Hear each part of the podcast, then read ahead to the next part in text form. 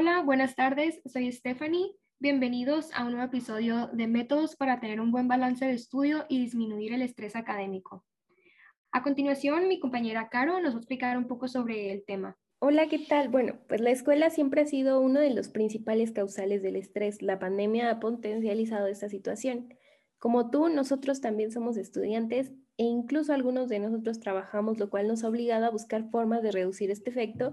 Y en este episodio te contaremos algunas de nuestras técnicas y recomendaciones para hacer más llevadera esta situación. Comenzamos. El estrés académico es derivado de exigencias. Existen tres tipos de exigencias.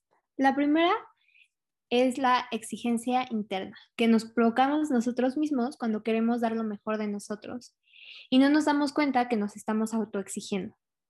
La segunda son las exigencias académicas, las cuales son derivadas de nuestro entorno.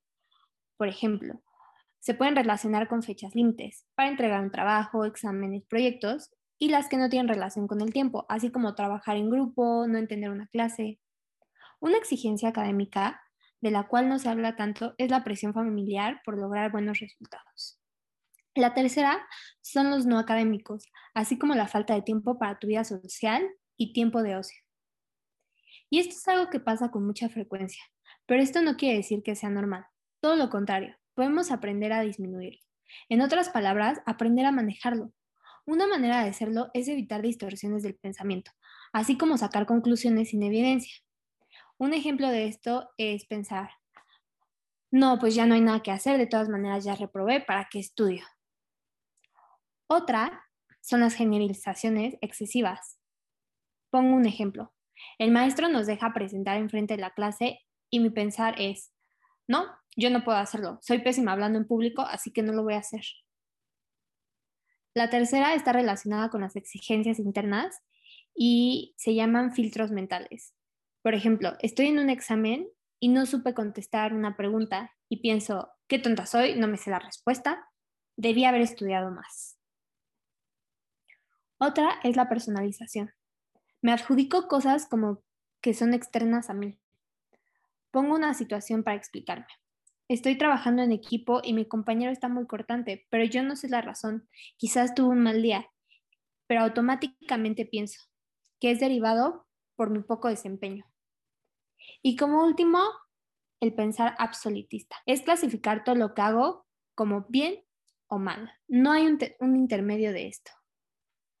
¿Alguno de ustedes les ha pasado esto?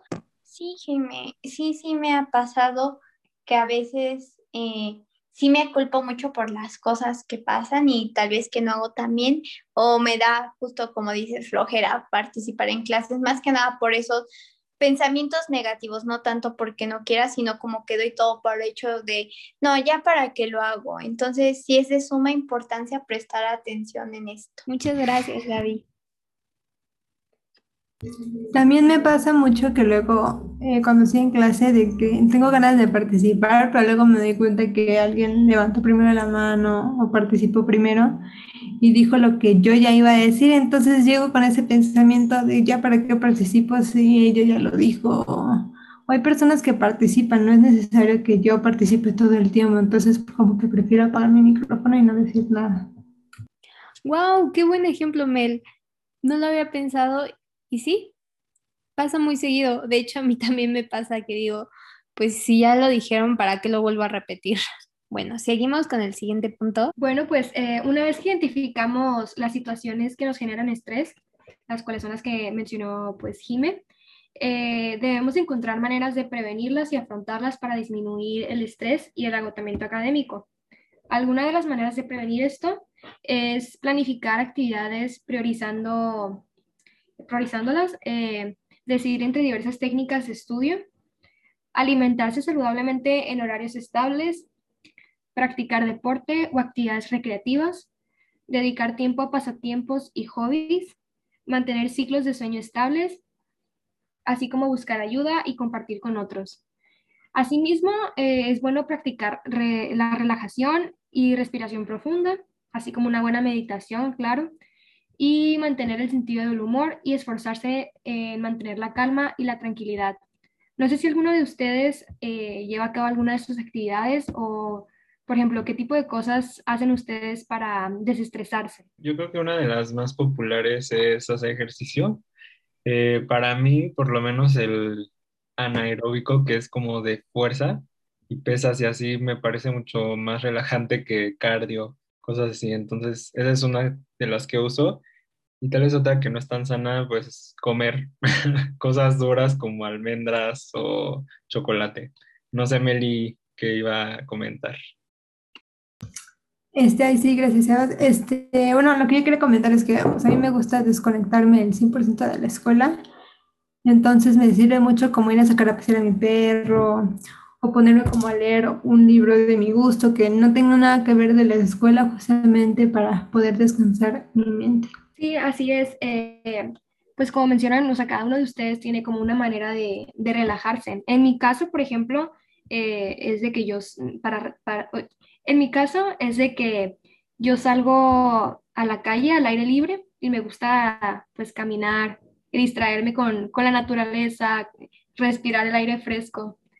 Eh, también me gusta hacer meditación o de que prendo mi difusor y, y ya siento que me relajo en el ambiente. Eh, bueno, pues eh, pasemos al siguiente tema con Melissa. Este, gracias, Esther. Este, nada más para recalcar lo que había comentado mi compañera sobre la, relajación y respiración profunda, los vamos a hablar en episodios más adelante para que estén al tanto de nuestras redes sociales. Bueno, ahora sí voy a mencionar algunas recomendaciones para tener un buen balance de estudio que, primero este, hablaré sobre qué este, rutina debemos llevar. Una es intentar tomar un descanso entre cada estudio, por ejemplo, el estudiar 25 minutos y luego descansar de 10 a 15 minutos, o ya sea que uno vaya por un snack o se vaya a sentar a la sala. Pero para eso tenemos que estar este, relajados y alejados de nuestro escritorio para que nuestra mente descanse y no todo el tiempo estemos estudiando. Este, creo que justamente esa técnica que comentas, Meli, es popularmente conocida como la Pomodoro. La verdad es que yo nunca la he aplicado, pero sí sé de, de amigas que van en el CIDE, que es una escuela súper, súper explotativa, que sí usan esa técnica y pues me han dicho que sí les funciona. Justo, Sebas. Mm, bueno, personalmente sí he ocupado la técnica de Pomodoro como eh, siempre en mis finales y la verdad es que me ayudó un buen, aunque luego sí llega a ser un poquito tediosa estar desde la mañana hasta en la noche utilizándola, pero si de verdad quieren pasar sus exámenes, que les vaya muy bien, esa actividad, bueno, esa técnica es para ustedes, ya que pues les ayuda como a tener su tiempo de distracción y también ahora sí enfocarse a lo que están, pero sí, sí la recomiendo mucho. Bueno, como escucharon a Sebas y a Gaby, ese es un buen método para que lo intenten y si han tenido buenas experiencias, no los compartan en Instagram en arroba mex21. Bueno, ahora vamos con la que sigue, es el tener una rutina de estudio bien establecida. Esto nos va a ayudar a que el estudio se vuelva mucho más fácil y menos tedioso, ya que nosotros estamos centrando nuestro cerebro en esos momentos.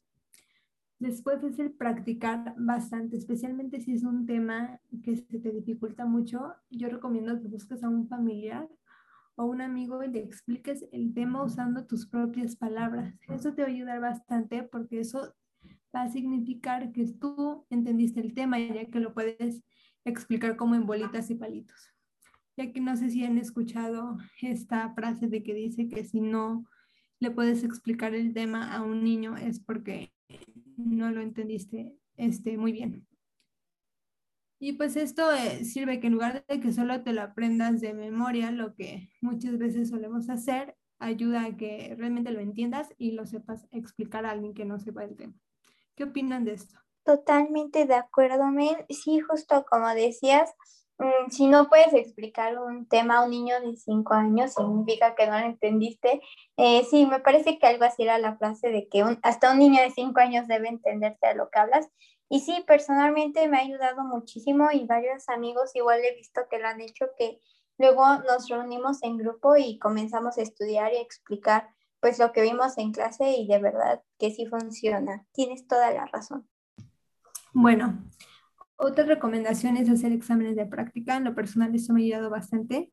Este, pues siempre días antes de mi examen lo que trato es investigar sobre el tema y buscar este, exámenes que contengan preguntas relacionadas a ellos. No significa que sean las preguntas que me vayan a aparecer en el examen, pero funcionan como para este, ir practicando tu, ir este, poniendo en práctica tu conocimiento y ver qué sabes, qué tienes que estudiar más, en qué te tienes que enfocar más.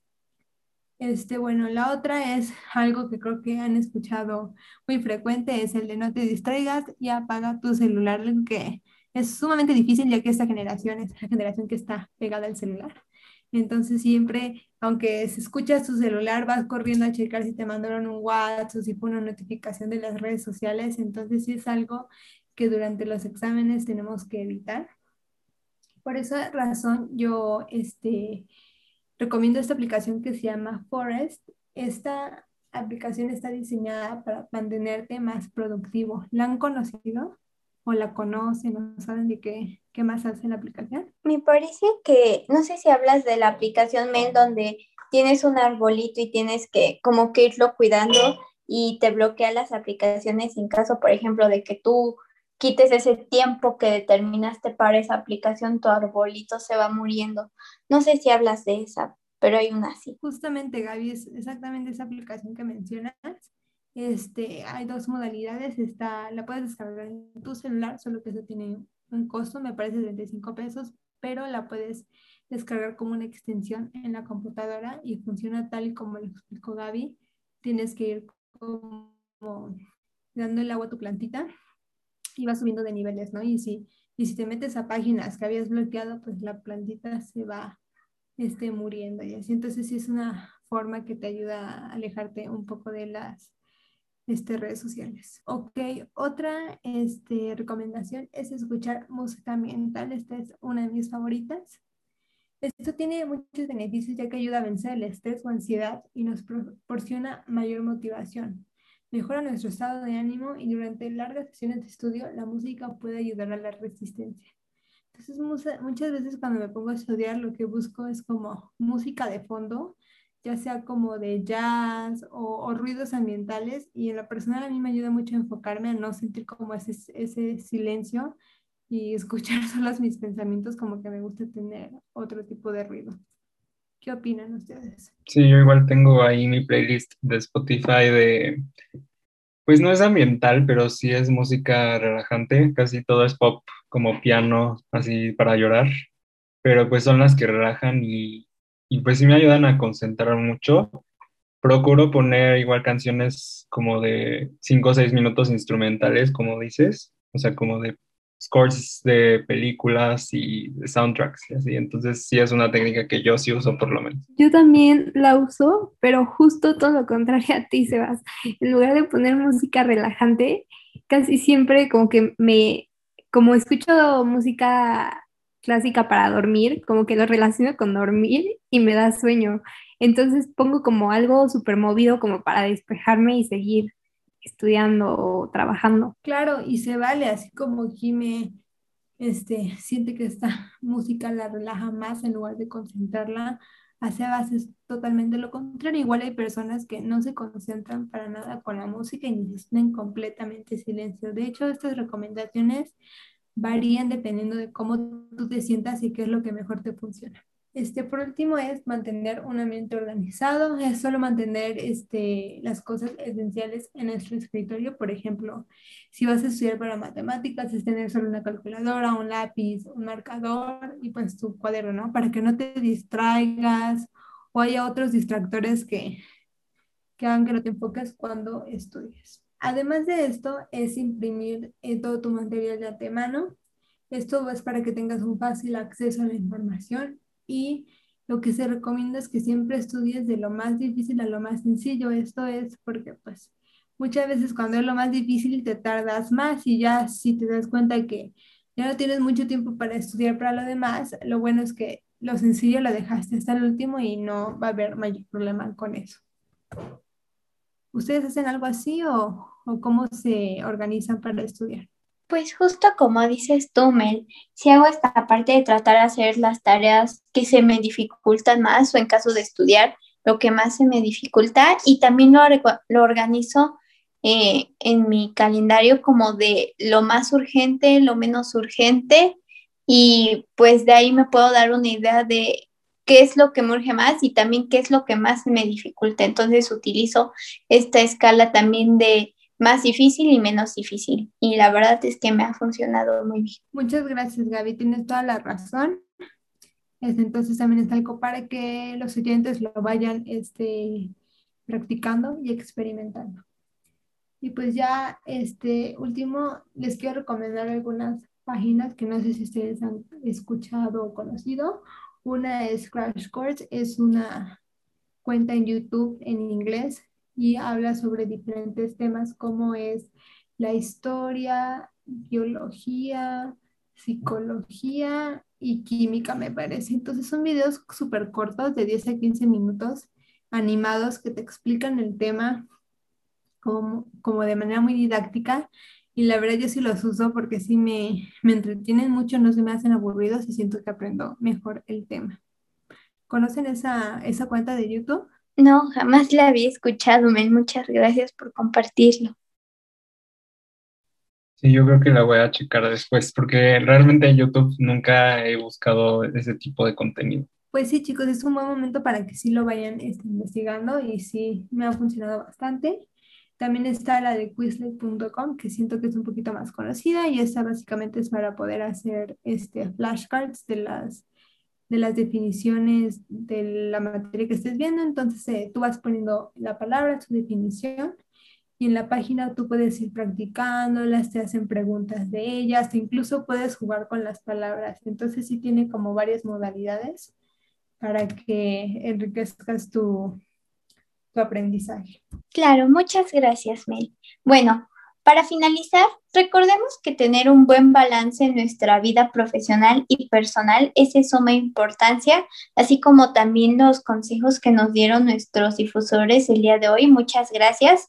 No olviden seguirnos en Instagram en concon.mex21 para cualquier sugerencia o duda que tengan. Les deseamos que tengan una excelente tarde.